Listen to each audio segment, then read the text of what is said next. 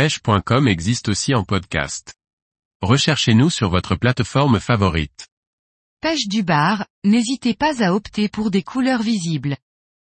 Par Thierry Sandrier. Si l'utilisation de leurre au coloris flashy est familière en eau douce et en mer sur certaines espèces spécifiques, pour la pêche du bar, les coloris imitatifs et naturels sont la norme. Parfois, il faut savoir sortir des entiers battus pour déclencher les touches espérées. Récit d'une sortie illustrant ces propos. Nous sommes en décembre, dans le sud de la Bretagne et les eaux sont mâchées par les pluies qui se sont abattues depuis quelques semaines. Il s'agit sans doute de la dernière sortie de l'année. Ce jour-là, nous attaquons un spot que nous connaissons bien en traction et en linéaire. Pour ma part compte tenu de la couleur de l'eau, je choisis des couleurs naturelles, mais à dominante de noir et opaque en espérant que ce contraste fasse la différence dans ces eaux teintées. Mon partenaire quant à lui part sur du rose, simplement parce que ce coloris lui plaît.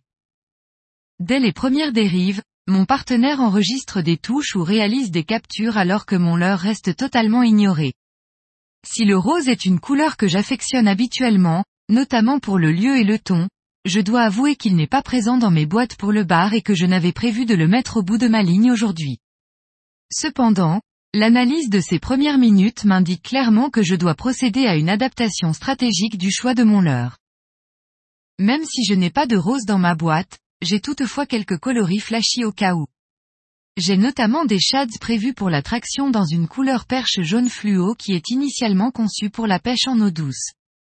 Cela demeure qu'un concept théorique, car un poisson carnassier reste un prédateur comme un autre, quel que soit le milieu dans lequel il vit.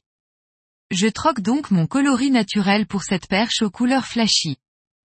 L'attente est alors de courte durée et dès la dérive suivante, mon leurre est sanctionné d'une touche bien marquée qui se conclura par la prise d'un bar de taille respectable.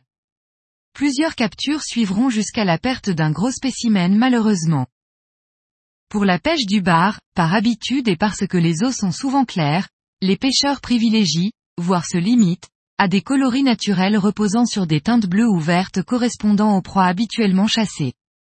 Mais dans des contextes spécifiques, comme ce jour-là, où les eaux très teintées avec une luminosité ambiante assez faible, il devient alors important de trouver un subterfuge permettant de rendre notre leurre visible et localisable facilement par les prédateurs. Ainsi, il est important de mettre en lien la couleur identifiée par nos yeux avec celle qui va être perçue par les poissons. Non seulement la visibilité dans l'eau est extrêmement réduite, mais de plus les couleurs sont absorbées une à une avec la profondeur et finissent par disparaître pour laisser place à un dégradé de gris. Alors ce jaune si flashy dans notre main, n'est finalement plus aussi criard 10 mètres plus bas et ne demeure au final qu'un simple message pour les barres se limitant à « Ohé, je suis là ».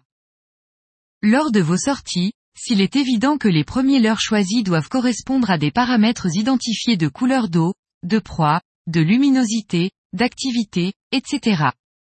Il ne faut pas hésiter à aller à l'inverse de ce qui paraît logique et évident. Des coloris totalement flashy et incitatifs sont parfois très prenants dans des eaux translucides, aussi surprenants que cela puisse paraître. Alors osez. C'est ainsi que vous augmenterez régulièrement votre répertoire de réponses et que vous multiplierez vos prises.